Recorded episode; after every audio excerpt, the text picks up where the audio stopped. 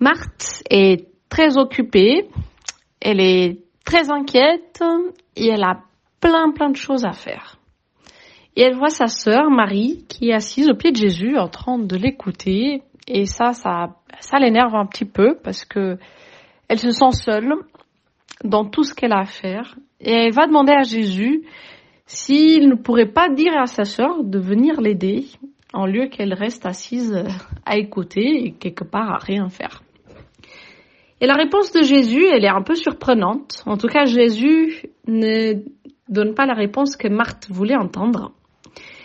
Jésus va lui dire, Marthe, Marthe, tu t'inquiètes et tu t'agites pour beaucoup de choses, mais une seule est nécessaire. Marie a choisi la meilleure part qui ne lui sera pas enlevée. Donc Luc 10, 41, 42.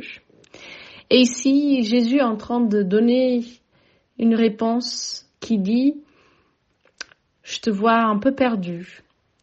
Recentre-toi, arrête-toi déjà un peu pour, euh, pour réfléchir.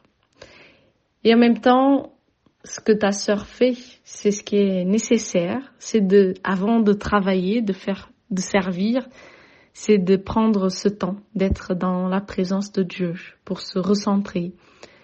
Et cela ne sera pas enlevé parce que quand elle partira pour servir, pour travailler, elle partira avec cela en elle.